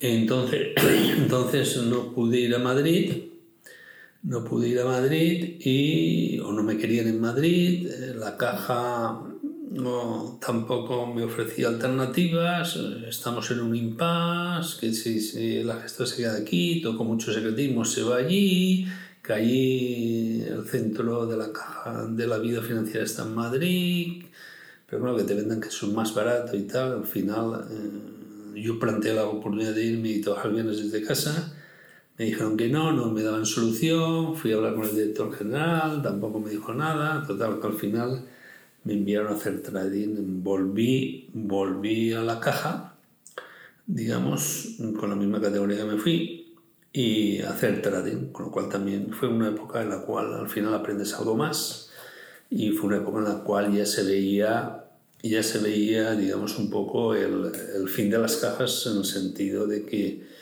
bueno había un banco inglés llamado Northern Rock cual tenía muchos más eh, préstamos que depósitos y cayó en picado Ujú. Y eso fue sí, lo- los, los inicios de la crisis del 2007-2008. Sí, sí, yo Eh, escribí pero para entender, perdón, antes de avanzar, eh, cuando hablas de volver a hacer trading, ¿en qué se diferencia? eh, o sea, tú estabas como gestor en, en la gestora de la caja y cuando vuelves a trading, ¿puedes explicar un poco más qué consistía tu trabajo, ese cambio? No, bueno, pues pasa, pasó lo siguiente, la persona que hacía trading se fue a mi puesto a Madrid Ujú. Y como me tienen que colocar en un sitio dijeron, pues este que haga trading. ¿Pero qué es, en qué consistía? Con lo que consistía en me daban un, un- un presupuesto de inversión y de bar y tenía que gestionar por cuenta propia lo que quisiera. ¿Eran fondos de la caja? No, eran fondos y recursos propios de la caja. ¿Intentar sacarles una rentabilidad operando en corto plazo? operando en el plazo, mientras no pasara al bar, pues era algo que tal. Mi trayectoria de de trading fue bastante regular, ni mucho menos la de gestor, porque digamos también empezaban a haber presiones en cuanto a la salud financiera de la caja y tal, y también porque coincidió con un mercado bastante bajista. Sí, claro, no de la hora, pero claro, ahí básicamente tu operativa era una operativa... Corto plazo. Corto plazo y ¿cuál era el tipo de operaciones más habituales? también, también mi, mi, fallo fue que nadie me dijo nada, evidentemente, te tiran ahí, te dicen apáñate más y claro, mi operativa es que venía muy influenciado por toda la temática que era de, de bolsa, eh, muy, muy, muy, y compraba acciones y vendía acciones muy, muy particulares en lugar de comprar y vender futuros, que es mm, como se debe hacer el trading. Al hacer el trading de esta forma, pues eh, resulta que, que, mm, que, no fui un buen trader porque tenía una mentalidad muy de fondo de inversión. Y estás ahí, en esto fue, tú entraste en el 2007, ¿no? En la, mesa de trading y estuviste hasta... Hasta el 2010. Hasta el 2010. Y ahí, ¿qué, qué ocurre? Luego, luego volvemos a la etapa esta, que fue una etapa clave, una, la crisis financiera internacional, ¿no? Pero eh, a nivel de evolución profesional tuya, estás 2007-2010 y después ya de 2010. Pues ya de 2010-2011 empiezan las crisis ya más fuertes en las cajas, me jubilan y eso es lo que hay. Ya, porque la operación de Bankia se plantea en el 2011, ¿no? O sea, en 2011, sí. O sea, que la propia caja ya entra ahí en una situación de marasmo, ¿no? De de todo tipo, ¿no? O sea, coincide la crisis financiera internacional la crisis de las cajas en España y, y entre esos ajustes laborales al final eh, te acoges a una, a una jubilación anticipada. Exactamente. Vale, entonces Vale, ¿cómo viviste en esa mesa de, de trading? Eh, has, hablado del caso Northern Rock, efectivamente que fue el inicio, fue en septiembre de 2007, fue el primer banco que tuvo que ser rescatado por el gobierno británico y fue un poco pues el inicio de la, de la, gran crisis que llegaría al año siguiente. ¿Cómo vives tú desde una mesa de trading una crisis de la envergadura que tuvo la del periodo 2007? No, yo no estaba preocupado por el trading. Yo estaba preocupado porque se empezaron a dar préstamos sin tornisón a la caja. Yo escribí, bueno, a representantes sindicales, a algunos directivos, diciendo lo que iba a pasar. Y bueno, pues aquí están las cartas, como ves, y bueno, pues me tomaban como loco y tal, pues, y lo del trading era lo menos. Yo cuando Bankia, Bancaja hizo la operación financiera de Metro Bacesa, eh, digo, como nos intentemos hacer operaciones de este tipo, nos vamos al carete. Mm, y aunque, aunque en esa operación ganamos mucho dinero, digamos, no hay nada peor que, que saber que pensar que todo se repite y que todas las siguientes operaciones con las inmobiliarias vamos a ganar tanto dinero. Entró nuevos criterios, nueva gente en la caja que empezó a hacer titulizaciones. Pero eso era antes, eso, sí, fue en 2007, 2008. Ah, y antes, sí, ¿no? Eh, claro, 2007, 2008. Eh, empezaron a hacer, digamos, a, dar informes sobre cómo iba la caja y tal. Crecíamos mucho en, en estadísticas, pero yo veía que el, el crédito se deterioraba sensiblemente, empecé a escribir a quien consideraba que podía tener cierta poder de decisión y prácticamente no, no tuve éxito esto. Mis intervenciones y quebró más o menos eh, algunas cajas, eh, sobre todo las más politizadas, pues fueron las que, las que se vinieron abajo entre otras cosas porque Bancaja, pues bueno, cuando un presidente de la Unidad Valenciana, digamos, eh, se va de presidente de la Unidad Valenciana y se va al Consejo de Administración de Bancaja, pues ya uno puede, puede sospechar ya a qué va. Sí, está claro que eran el refugio siempre de, de la clase política, ¿no? Sí. Eh, bien, entonces tú al final de este periodo convulso, eh, con la, con, llegas a ese acuerdo y, ahí es cuando haces esa jubilación. Sí, hubo, un ERE general, mm. un ERE que nos pagaron bien pagados y bueno, pues, eh, bueno, pues ahí nos, para, para reducir costes nos, nos, nos despidieron con una buena indemnización y a partir de entonces hasta la jubilación. Y eso es 2011, ¿no? Cuando fue sí, sí, 2011. Y a partir de ahí, pues pudiste desarrollar mucho más en plan aficionado, pues lo que era tu pasión, ¿no? Sí, bueno, es, empecé a escribir en Confidencial también en el 2010, 2011. ¿En Rankia el blog cuando lo El blog fue dos años antes. ¿eh? Entonces, blog de R, era una que tenía el blog de Enrique Roca. Y está. Y, y, nada, empecé también a escribir en Confidencial, empecé a retomar determinadas amistades que había había perdido con antelación y bueno, al final las cosas van a su cauce. Me gustó mucho entrar en Rankia porque había gente joven, me acuerdo que erais tres o cuatro en un pequeño digamos piso que no había aire acondicionado, solo había un ventilador y sudabais como chinos en verano. Y bien, a partir de entonces pues colaboré por allí, empecé a leer, tenía más tiempo, empecé a dar alguna clase pues tanto en el CEF como en la universidad y y me permitió retomar muchas amistades. Y en esta nueva etapa, entonces ahí sí que ya puedes invertir a nivel personal con total libertad, ¿no? O sea, o en la etapa de, de, la mesa de trading podías... Tampoco, tampoco. O sea, realmente cuando tú has podido empezar a hacer las inversiones que realmente te apetecían y que y fruto de toda tu larga experiencia podías hacer, es básicamente desde la salida de la caja del 2011 hasta ahora, ¿no? ¿Puedes explicarnos un poco estos últimos años, en esta década ya, pues un poco cuál ha sido tu forma de invertir, tu estrategia? Bien, eh, vamos a ver. Eh, de estrategia, quizá, salvo los dos últimos años que ya empiezo a, tener una estrategia más o menos de, de, de invertir periódicamente, regularmente, he sido algo anárquico, en el sentido de que eh, yo me basaba mucho en correlaciones, en estadísticas, en reversiones a la media, en figuras técnicas y invertía mucho directamente en acciones. Últimamente me paso más a temas de ETFs, a temas de fondos, a temas, digamos, ¿por qué? Porque eh, mi experiencia, después de abandonar la caja y estar en Renanquia y retomar, digamos, y conocer a los gestores, eh, me he dado cuenta de que las horas y el trabajo que dedican ciertas personas no las dedico yo y su inteligencia es muy superior a la mía. Entonces, eh, quizás mm, mi forma de invertir es invertir en el talento de los gestores. Afortunadamente, casi todos los gestores de España son amigos míos, también conozco alguno internacional y sé las horas que se dedican, hablo muchas veces con ellos de cualquier tema y al final pues decido invertir junto con ellos un tema bastante, bastante claro. Has optado por, por ir en buena parte de tus inversiones hacia, hacia fondos o ETFs, ¿no? Sí, fondos ETFs, hay fondos muy buenos. Mi plan de pensiones lo tiene Azvalor desde siempre, antes lo tenía Bestinver.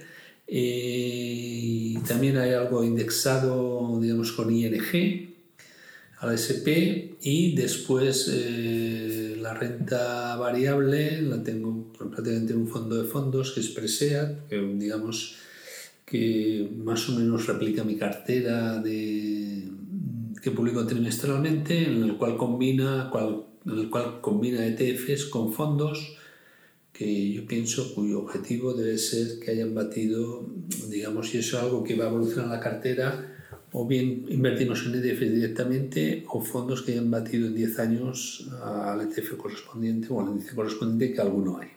Pocos, pero alguno hay. Vale, pero tu, evolución personal de ser una... Sea, por lo que yo he entendido de lo que has estado comentando, tu trayectoria profesional, vienes del mundo del análisis técnico. El análisis fundamental siempre te parece algo complejo, que exige muchísima dedicación, conocimiento y tal, y es algo que por, primero por tu dedicación profesional no podías hacer.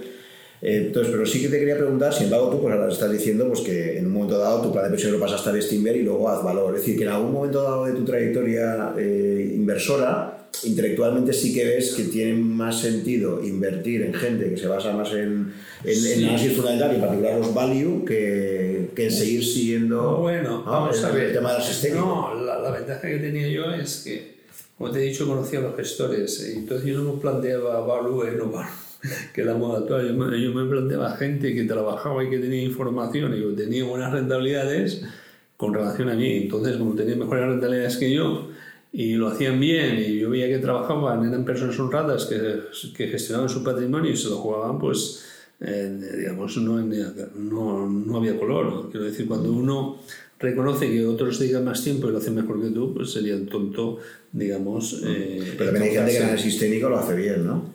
Sí, bueno, ahí hay un, en el último libro de Paranés, eh, digamos, habla de, de, que lo ideal o lo fundamental es eh, momentum más eh, momentum más análisis fundamental. De hecho, hay mucha, mucha relación entre análisis técnico y análisis fundamental. Por ejemplo, cuando se, se compran cíclicas y están tres años en los cuales la, la, hay poca negociación, digamos también eh, pasan de ser percibidas, pues eso se corresponde técnicamente a una figura que se llama una sopera. Entonces, eh, hay cierta relación. Lo que pasa es que el análisis técnico no es sota caballo rey, hay muchos análisis técnicos, hay, cada, un, cada maestrillo tiene su, su librillo. Y, entonces parte del análisis técnico es el análisis de ciclos. Y digamos eh, eso lo sabe muy bien ATV, eh, análisis técnico de valores que lo escribió. Y el último libro de Howard Mars es como mirar el ciclo de las inversiones. Quiero decir que al final se van mezclando todo y los analistas técnicos, digamos, hay buenos y malos, como los analistas fundamentales, como los analistas de valor. Entonces, hay que saber de qué pie coge a cada uno y saber que son probabilidades. Sí, pero sí que está claro que, así como el track record de análisis fundamental, empezando por el famosísimo Warren Buffett y luego otros también tipo Peter Lynch, Greenblatt, etc. Es decir, ha habido una serie de personas que sí que tienen un track record probado de haber tenido éxito durante más de una década. En cambio, en la parte de análisis técnico es cierto que no existen apenas bueno, en el libro de inversores conocidos que deberían los... En el libro de, de sí que cita bastantes analistas técnicos o analistas que aprovechan el momentum o, eh, o analistas cuantitativos que sí que tienen unas rentabilidades bastante aceptables. Y además, en los últimos 10 años, ya sabes que Warren Buffett le ha sido difícil de batir al índice. Yo lo que creo es que al final, digamos, conforme, esto es un mercado que cada vez eh, hay más gente que se dedica a esto, entonces es más difícil batir los índices. Hay más pescadores y los peces son los mismos. Entonces, conforme los mercados se hacen más complejos, más hay más gente que se dedica profesionalmente a esto, es más difícil batir, batir el mercado y, y, por eso, digamos, el éxito de estrategias como el costing moving average, eh, de comprar índices, digamos, líderes en el mundo como ser los americanos.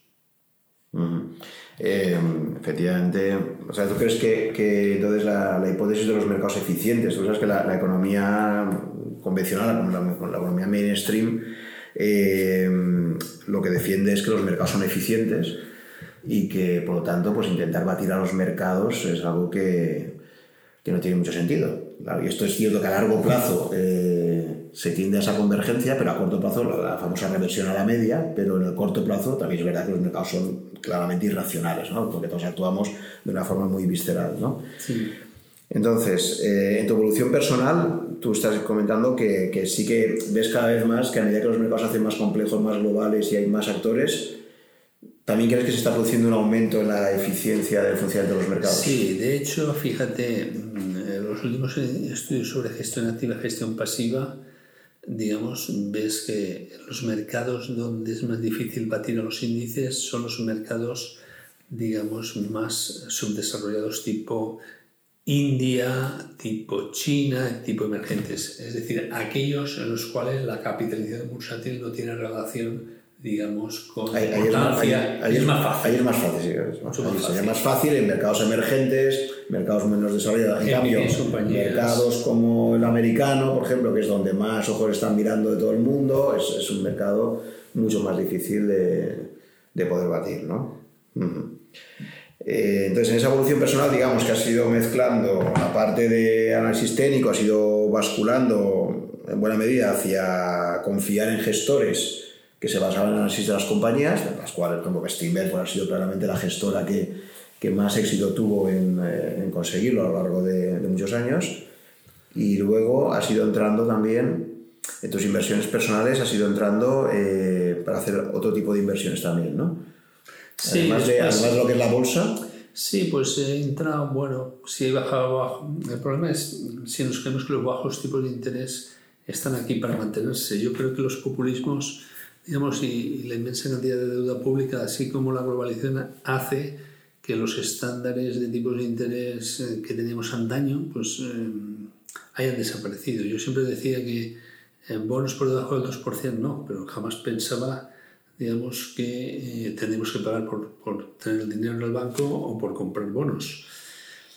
Entonces, ¿qué he hecho yo? Pues eh, me he dedicado un poquitín a diversificar, he comprado algo de energía solar, plantas fotovoltaicas con parques solares de Navarra, he comprado también algo de, de inmobiliario de alquiler con una plataforma Starter y estoy pensando en entrar en una plataforma de unos amigos míos que hacen préstamos personales que se llaman Colectuala, préstamos a empresas que se llaman Colectuala.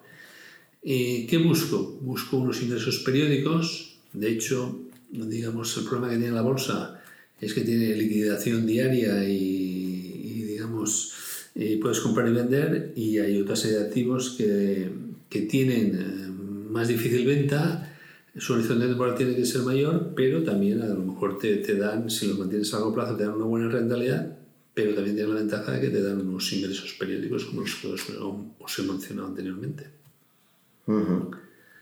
Entonces, ahora tu cartera actual en este momento, ¿cómo la tendrías? Mi cartera actual es, eh, tengo bastante liquidez porque creo que los mercados están caros. Además, creo también que existimos en una época de populismo y que los gobiernos, si quieren mantenerse como gobiernos y no ceder todo el poder a las grandes multinacionales, van a apoyar un poco tanto al factor trabajo como a las infraestructuras, por lo tanto a lo mejor empiezan a las grandes tecnológicas a ponerles impuestos, pegas y dificultades porque tienden al monopolio, entonces me parecen muy caras, muy caras después, pero todo es lo único que la gente hace que es comprarlas, comprarlas pensando que van a ser las tecnológicas de los próximos años y que van a crecer a tasas del 20-25%, cosa que no sé si serán las mismas o serán diferentes. Es algo que nunca sabido, digamos, distinguir eh, ni anticipar qué tecnológicas serán el futuro y si esas tecnologías están aquí para mantenerse y si los estados,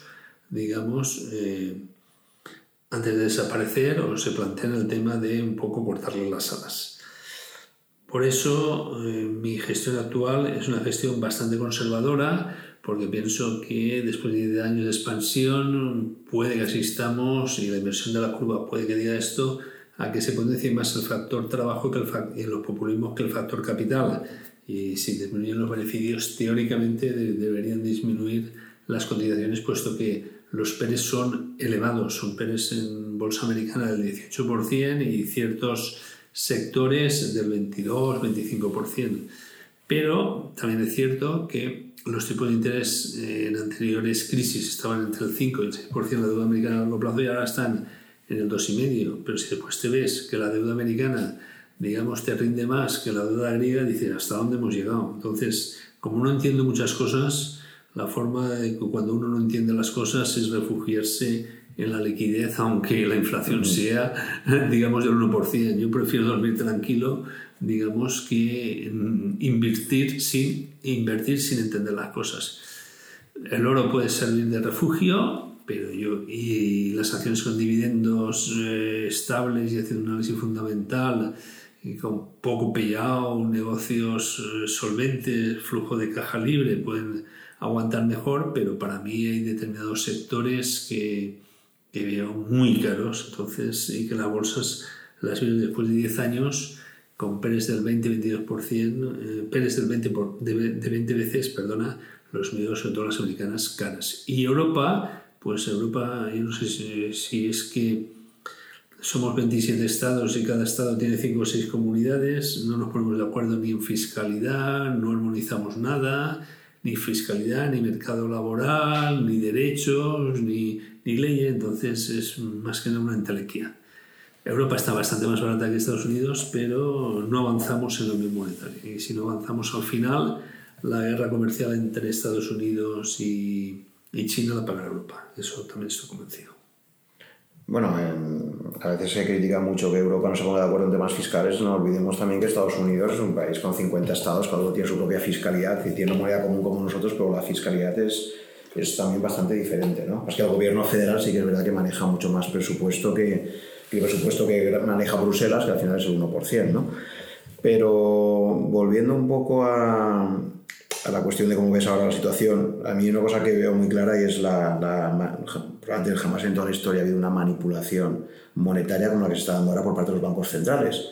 Y ahora las últimas informaciones son que se están planteando incluso si van a también intervenir comprando acciones en un momento dado. ¿no? Por eso, claro, dices, los mercados están, y es cierto, eh, en precios relativamente elevados y sobre todo con un ciclo expansivo ya que ha superado todos los récords históricos en Estados Unidos, pero también es verdad que estamos en una situación un tanto quizás diferente, aunque ya sabemos que esto de, siempre que oigo lo de esta situación es diferente, me, pongo a la defensiva, ¿no? Pero es cierto que, que desde mi punto de vista ahora realmente hay, hay, hay tal nivel de manipulación monetaria por parte de los bancos centrales que claro, todos los, los activos subyacentes dependen totalmente de... A, a, tipo de interés cero todo vale infinito, quiero decir, eh, cualquier solar vale, aunque sea una ariada. Es que la verdad es que hemos llegado a un punto de deuda, de deuda gubernamental y de tipos de interés que para mí, y por eso la gente se dedica ahora últimamente a comprar bitcoins, a comprar oro, porque no cree en los bancos centrales. Entonces hay, hay por ahí, digamos...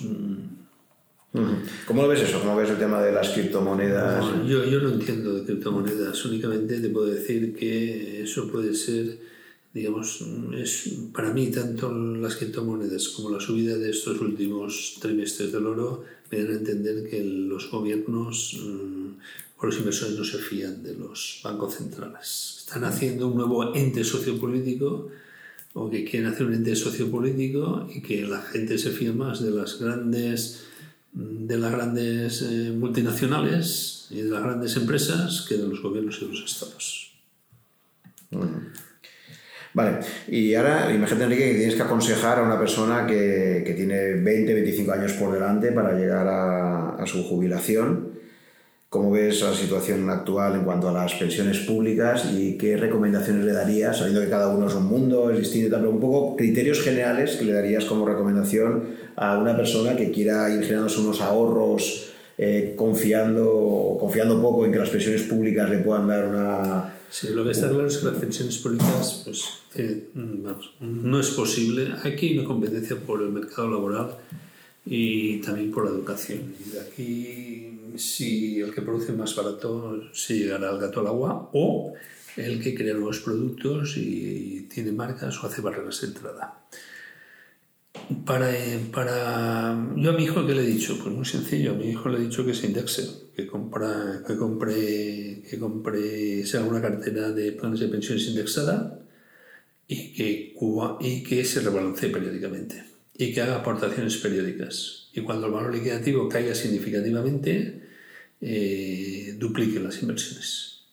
Entonces es lo único que... Interesados a todo el mundo. Sí, sí, en general todo el mundo. Cuanto más amplio, mejor. Mejor, te lo digo porque estamos en un mundo globalizado, estamos en un mundo en el que toses aquí, pueda la mariposa en San Francisco, y, entonces tú eh, estás más a favor de invertir vía planes de pensiones, lógicamente con el límite de los 8.000 euros actuales que hay de, eh, que tienes la posibilidad de desgrabación fiscal. Por ejemplo, en el último podcast con Fernando él me decía que no le gustaban nada los planes de pensiones porque el riesgo de liquidez que tienen para él no compensa y encima las rentabilidades que están obteniendo en España no lo compensa y él prefiere invertir a través de fondos de inversión más que en planes de pensiones. hay dos cosas. La ventaja de los planes de pensiones es la ventaja fiscal, tú deduces la base imponible, entonces interesa a la gente que tiene una base imponible, digamos, relativamente del 25% o al alza del tipo marginal, y la reinversión de la deducción.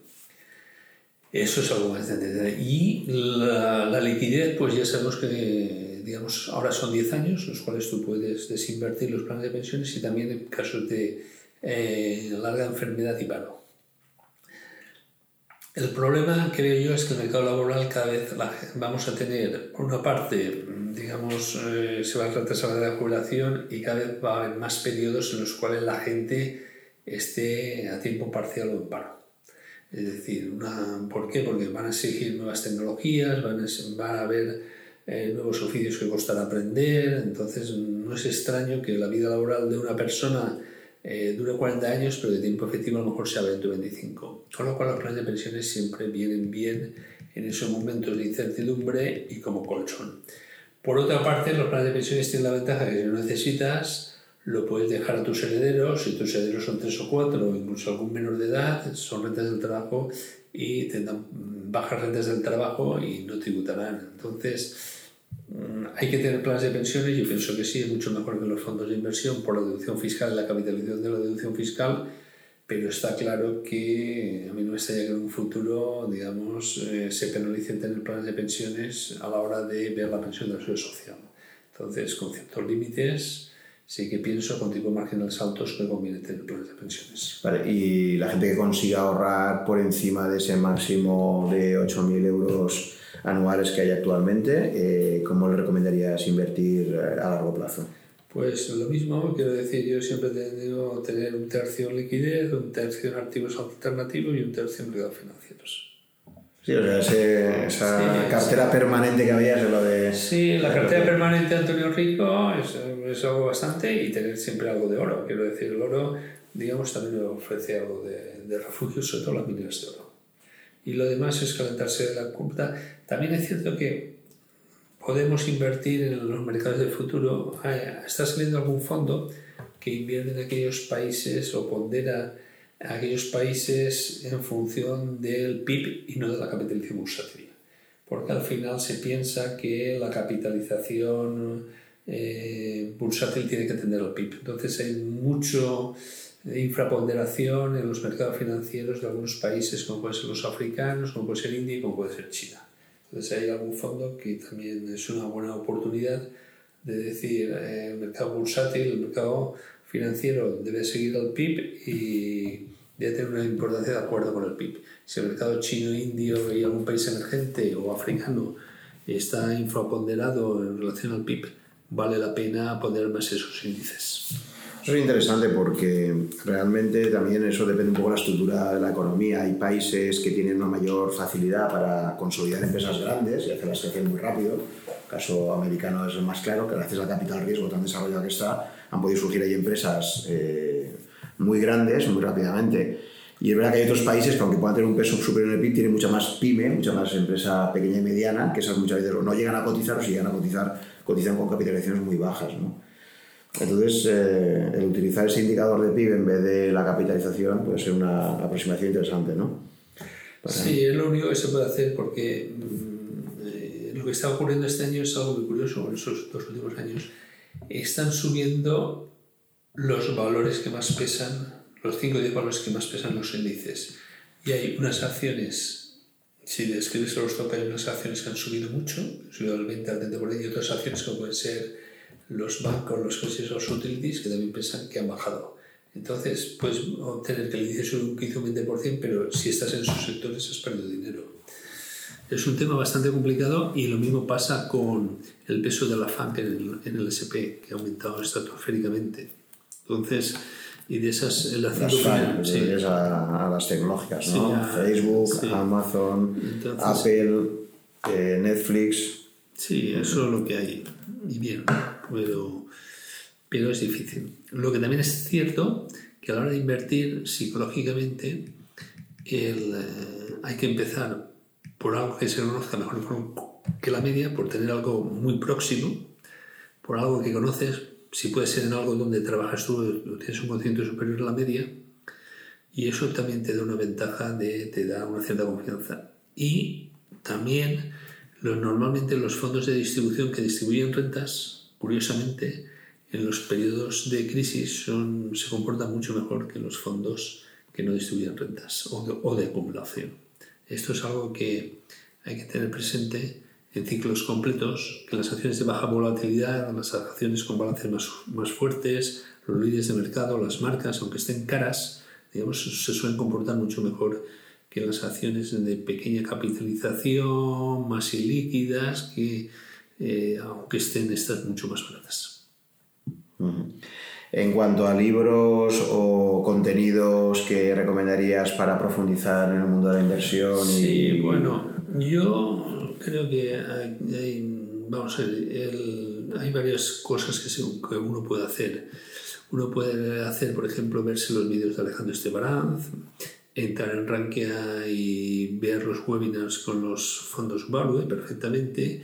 Y como lecturas, pues podemos ver, pues yo me baso mucho en análisis técnico, Vivir del Trading, por ejemplo, de Alexander Elder, mm, Análisis técnicos del mercado de valores de John Murphy, Invirtiendo a largo plazo de García Paramés y también algún libro de Cityward de Contra la muchedumbre, cómo los grandes inversores baten al mercado. Yo pienso que con eso y algún artículo también como por ejemplo el de Álvaro Dumán de Azvalor que habla de mi visión de la gestión, nos puede dar una idea de, de por dónde pueden ir los tiros a la hora de comportarse un inversor. Pero sobre todo el, el, oír los webinars que periódicamente se hacen en Rankia con los gestores de, de, todo tipo o los gestores que durante 5 o 10 años han tenido mayor, mayor rentabilidad.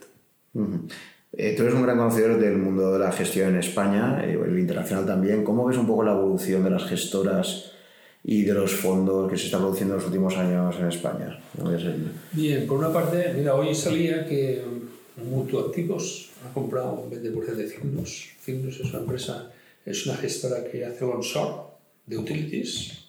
Entonces, eh, lo que se está viendo es que cada vez la gente va más a inversiones alternativas, a lo mejor porque los mercados están caros, rentabilidades absolutas y que va a haber una concentración del sector porque, digamos, eh, va a haber, yo pienso que dada la evolución de la gestión pasiva y la evolución de que está aumentando constantemente, creo que en Europa está al 20% y en Estados Unidos ya la mitad, digamos. Pero en España estamos aún muy alejados, pero, estamos al 1 2%, ¿no? Pero cada vez nos internacionalizamos más y, va a haber una concentración de gestoras a nivel internacional y de gestoras nacionales porque cada vez la regulación es mayor, la necesidad de información mayor, el, el diferenciarse de los demás es más complejo, necesitas más medios y las comisiones son bastante altas, lo cual quiere decir que vamos a tener una concentración y una disminución de comisiones por el nacimiento de ETFs y por el nacimiento también de gestión alternativa y de la competencia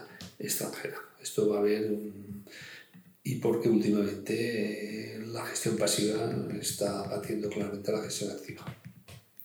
Eh, has, mencionado los ETFs, eh, ¿por qué te, si comparas en, indexación, por ejemplo, si comparas los fondos con los ETFs, ¿por qué te gustan los ETFs a pesar de que fiscalmente está claro que en España eh, están muy, muy penalizados? Bueno, los ETFs son como las acciones. Entonces, a mí me gustan los ETFs, sobre todo los ETFs de, de Smart Beta, quiero decir, o de momento. Son ETFs en los cuales, o de low volatility, son ETFs que responden unas determinadas características que a lo mejor no encuentras en, en, algún fondo. Entonces, eh, no hay muchos más índices que casi acciones. Entonces, hay que buscar algún ETF muy especial, como puede ser el BIG o como puede ser eso, y después nadie te obliga a vender. Es decir, si tú, tú un ETF lo puedes comprar y si forma parte de tu core de la cartera, se puede dejar a tus hijos, a tus nietos o a quien sea. Entonces es algo muy líquido que puede operar dentro de, la jornada y con unas comisiones muy bajas. Entonces, digamos, es algo que yo sí que en función de la selección del ETF mucho, mucho más líquido y mucho más transparente que a lo mejor cualquier otro fondo, digamos, si de la composición y si tiene réplica sintética, si tiene réplica física y no sintética. Por lo demás, mm, no sé, eh, la fiscalidad es algo, pero como siempre tienes una parte de la cartera que sea diversificada, que pierdes dinero, porque siempre tiene una cartera de visibilidad, siempre en una parte pierdes dinero, pues puedes compensar, digamos, el ETF que ganas con la parte de la cartera que pierdes dinero. Lo que ha pasado estos últimos años es algo irracional, que en todos los mercados ganas dinero, pero es que es algo, salvo la caída de diciembre, digamos, que la renta fija baje en tipos de interés, que la bolsa baje, suba, que el oro suba, pues es algo bastante, bastante raro. Entonces, también si tienes pérdidas patrimoniales, el ETF te, sirve para compensar pérdidas patrimoniales. Pero sobre todo temas de construcción de índices de ETFs, que es mucho más versátil que de acciones y que sabes que son su caballo rey y ETFs de momentum de smart beta eh, funcionan muy bien. O de dividendo. Y claro, toda la gente que está recomendando ahora invertir en indexación, los problemas que tiene es que, claro, la, indexación en sí es, es, aburrida, porque es básicamente invierte y me olvido, que eso para mucha gente dirá genial, porque ellos no tienen pasión por las finanzas, pero el problema es cuando estás atacado de este virus de me gusta seguir los mercados, me gusta... Tienes toda la razón, pero si tú ves que con la indexación, al final ganas dinero y, invirtiendo tú por cuenta propia, pero dinero y dices, oye, al final soy tonto. Eso puedes aguantar un tiempo, pero cuando ves que recurrentemente eh, tus decisiones son equivocadas, eh, yo me puedo divertir, pero divertir perdiendo más dinero, que es un casino esto, o dejando de ganar más que otro. Entonces, eso.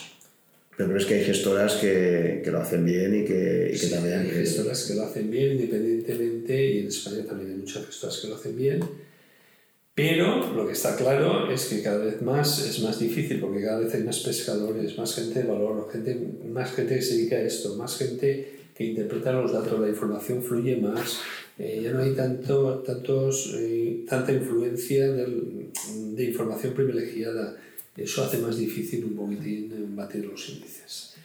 Quizá va más por el libro de Howard Marks del ciclo económico, es decir, tú decides el ciclo económico donde estás y si invertir o no, o si ver las cosas caras o las cosas malas, y tener mucha paciencia que cualquier otra cosa, pero es muy difícil batir los índices y cada vez va a ser más difícil batir los índices de hecho, si muchas veces comparan las, las carteras eh, valor de determinados fondos, muchos tienen carteras muy, muy, muy parecidas. Y eso te hace ver que, entonces, para batir el mercado tienes que tomar unos riesgos cada vez mayores. Tu track error tiene que ser cada vez mayor. Y la, y la inversión inmobiliaria eh, lo ves como una oportunidad interesante por desarrollar. Bueno, los tipos de interés estén bajos, todo depende de, la compra. Es decir, de lo que compres, de lo que compres y al precio de lo que compres. Y si, y si no lo puedes alquilar. Si de 100 pisos que ves tú tienes un buen método de selección y eliges con una base de datos que hay por ahí, ayudado por un profesional, eliges uno o dos que sabes que porque la provincia está infravalorada porque eh, los precios eh, es una zona universitaria, llega al AVE, eh, se alquila y el coste de la vida es bastante bajo y se alquila y tiene una población flotante importante, bueno, el verano se llena, pues. Yo, por ejemplo, últimamente estoy invirtiendo mucho en Cádiz. Cádiz es una zona que a mí me gusta, invertí hace tres años en Valencia, que ahora estamos vendiendo, Valencia-Alicante, y ahora estamos invirtiendo en Cádiz porque pensamos, de hecho yo fui el año pasado a Cádiz, que es una zona en la cual es zona universitaria, eh, el coste de la vida es, bajo, el coste de, del, del, suelo y de las viviendas son, son precios asequibles y yo creo que Cádiz dentro de poco será un, tendrá un boom como Málaga, Córdoba o, o Sevilla. Y luego al mismo tiempo también, en cuanto a operativa de mercado, eh, cada vez más has operado con derivados, ¿no? Creo que la parte de opciones y futuros... Sí, normalmente opino, vamos a ver, eh, vendo opciones cuando la volatilidad es muy alta. Y hago túneles vendiendo opciones de un stock y hay momentos en los cuales, pero no, no, lo que hago es sustituir inversión en contado por inversión en, derivados. A veces vendo calls y puts, mismo straddle con volatilidades altas y me aseguro un margen de un 12% tanto arriba como a la baja en el año de subida o de caída. Si no sube o baja la acción, el, índice, eh, un 12% son estos niveles, gano dinero. Entonces lo que hago es quitar riesgo de acciones y sustituirlo por riesgo de derivados. Eso lo tengo muy claro. Lo que no es asumir más riesgo. El riesgo manda sobre todo lo demás. Vale, y ya para finalizar, pues cuéntanos un poco lo que, lo que vas comentando habitualmente en tu blog y en, las, en los vídeos que grabas. Creo que grabas un vídeo semanal donde cuentas un poco el pulso de, la actualidad, ¿no? Intento hacer eh, algo bastante, bastante curioso, que es quitarle hierro a los mercados financieros, hacerlo un poco más divertido. Y, el último vídeo que pensaba grabar hoy mañana es bueno, pues contar que el otro día fui a comprar melones a, a Moncófar y el tío Rui, que es el que vendía los melones, ahora ha puesto una fábrica, ¿sabes de qué? De, de colchones y cajas fuertes. Porque como van a, van a cobrar a los depositantes por el dinero que tienen los bancos y como no llega a final de mes y cada vez la agricultura está peor, pues ha, se ha puesto una fábrica de colchones y de cajas fuertes. Pues eso un poco eso, para decir, bueno, hasta qué punto hemos llegado de que ya por, por prestar dinero te cobran. Es que, yo, yo, es que hay cosas, yo soy de otra mentalidad y, y, por eso, digamos, pienso que hay que reducir las posiciones de riesgo porque es algo irracional que te cobren por, por prestar dinero. Mm, en mi mente no entra. Sé que en otras mentes entra, pero no mía no. Entonces, un poco eh, pienso que hay que ser prudentes, lo cual no significa ser conservadores, que la liquidez, los grandes gestores, y Howard Marks siempre lo dice, eh, siempre tienen liquidez en los mercados. Lo que no hay que ser es comprador o vendedor forzado. Si eres comprador o vendedor forzado, digamos, tienes todas las de perder.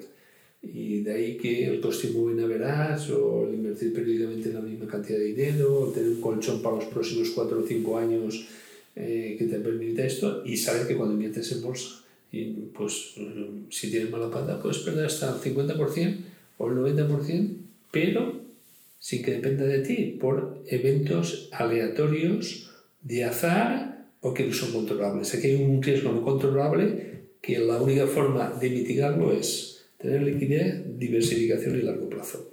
Es la única forma de intentar mitigar lo incontrolable. Tú puedes examinar alguna buena empresa, hacer unas proyecciones, saber que tiene un buen producto, pero si hay una crisis financiera, una guerra mundial, pues que, que puede venir como han venido en el 14 y el 39 y o, una crisis financiera como vino eh, en el 2011, que la bolsa pasó de 1.600 a 666 y un poco más se va a 333, pues hay algo que no depende de ti. Si no depende de ti, la única forma es largo plazo, diversificación y liquidez.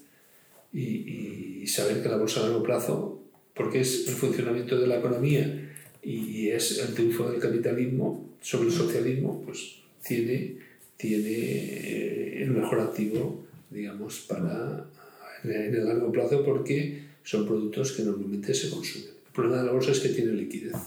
Entonces no es lo mismo comprar un inmueble que la gente dice que lo venderé cuando sube de precio que el verse forzado un poco y él todos los días tener una cotización. Imagínate que todos supiéramos cada vez que entras en tu casa el, el, precio de tu piso de mercado ese día. Todo el mundo se pondría mucho más nervioso. La, la, gran bendición de la vivienda es que tú no sabes el precio de tu vivienda todos los días cuánto es, ¿no?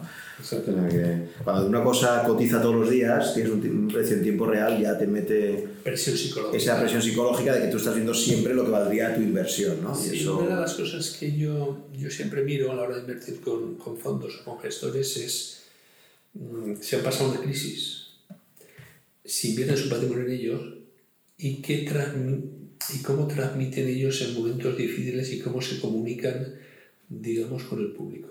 Eso yo lo valoro mucho y si tiene la serenidad. Y, aún así, también si refuerzan la teoría y, y, trabajan más. Y aún así, incluso los gestores que mejor comunican, que lo explican todo muy bien y tal, mira, por ejemplo, lo que pasó en el mercado eh, a finales del año pasado, ¿no? en diciembre de 2018, fuertes caídas, fondos que han explicado muy bien cuál es su estrategia, etcétera. Cuando hubo caídas fuertes, hubo retiradas de, de dinero importantes, que el otro día Alejandro Esteban estaba comentando en su webinar pues que eso a él le dolía, ¿no? Pero que es lo que pasa a veces, es decir, que tú mira que explicas cómo inviertes, etcétera, pero aún así sabes que siempre que haya una baja de mercado, mucha gente se pone muy nerviosa y que, y que se va a sacar su, su, dinero en el peor momento para sacarlo, ¿no? Es extremadamente difícil evitar eso. Sí, de ahí que, eh, digamos, en la inversión hay dos factores. Uno, elegir un buen producto, un buen gestor o una buena empresa y otro, conocerse uno a sí mismo. Tan importante es uno como el otro. Y haces un un periodo, digamos, de planificación de la inversión. ¿Y cómo crees tú que puede afectar? Porque claro, en los fondos ya no solo lo que hagas tú, sino lo que hagan los demás. Si tú estás en un fondo que está invirtiendo en small caps, en empresas de baja capitalización, y se empiezan a producir retiradas de fondos importantes dentro de ese fondo, eh, hasta qué punto los partícipes actuales de ese fondo se pueden ver perjudicados por sus compañeros de viaje que se han vuelto muy nerviosos. Entonces, y están ahí lo que hay que hacer son dos cosas. Uno, poner una comisión de reembolso que, que, se quede en el fondo y no en la gestora, ¿eh? que es difícil. Uh -huh. Y otro, digamos, también eh, muchas veces las small caps están dominadas por una familia o están dominadas por un grupo de inversores relativamente pequeño. Tener preparado o contactar, digamos, con, los, con las empresas familiares para digamos, saber si ellos van a incrementar su participación, digamos, y recomprar acciones a determinados precios. Que normalmente eso en determinados sectores y en determinadas empresas se suele hacer. pero el problema, el problema de los fondos eh, que están muy invertidos en pequeñas empresas es si, si tus partícipes, digo, evidentemente la comisión de reembolso pues algo que les pique, pero aún así llega un momento que, aunque tengas, como tienen algunos fondos de small caps en España, un 5% de comisión de reembolso, que retira, retira. Eh, lo que quiero decir es que si tú estás eh, participando en ese fondo y hay retiradas importantes, podríamos tener un riesgo de liquidez, como ha pasado ya, ¿no? Este gestor británico, este gestor británico que este año se encontró con que les tuvo que decir a sus partícipes que no podía, no podía tener los reintegros, ¿no? Sí, porque eran activos y líquidos.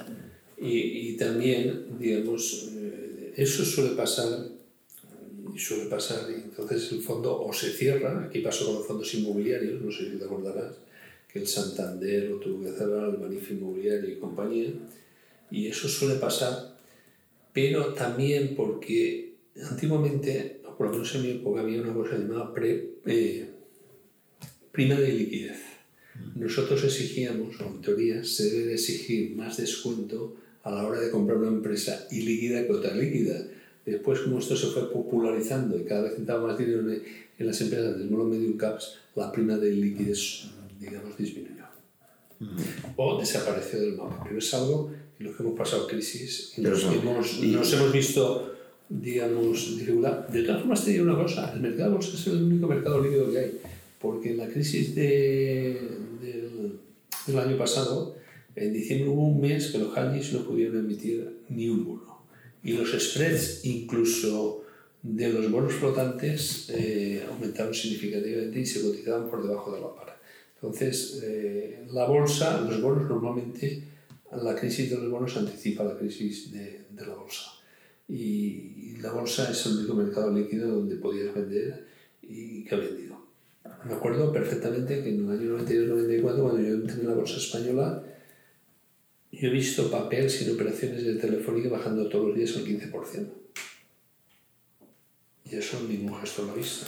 Tú quieres vender Telefónica y con bajadas del 15% no podías, y el día siguiente lo mismo.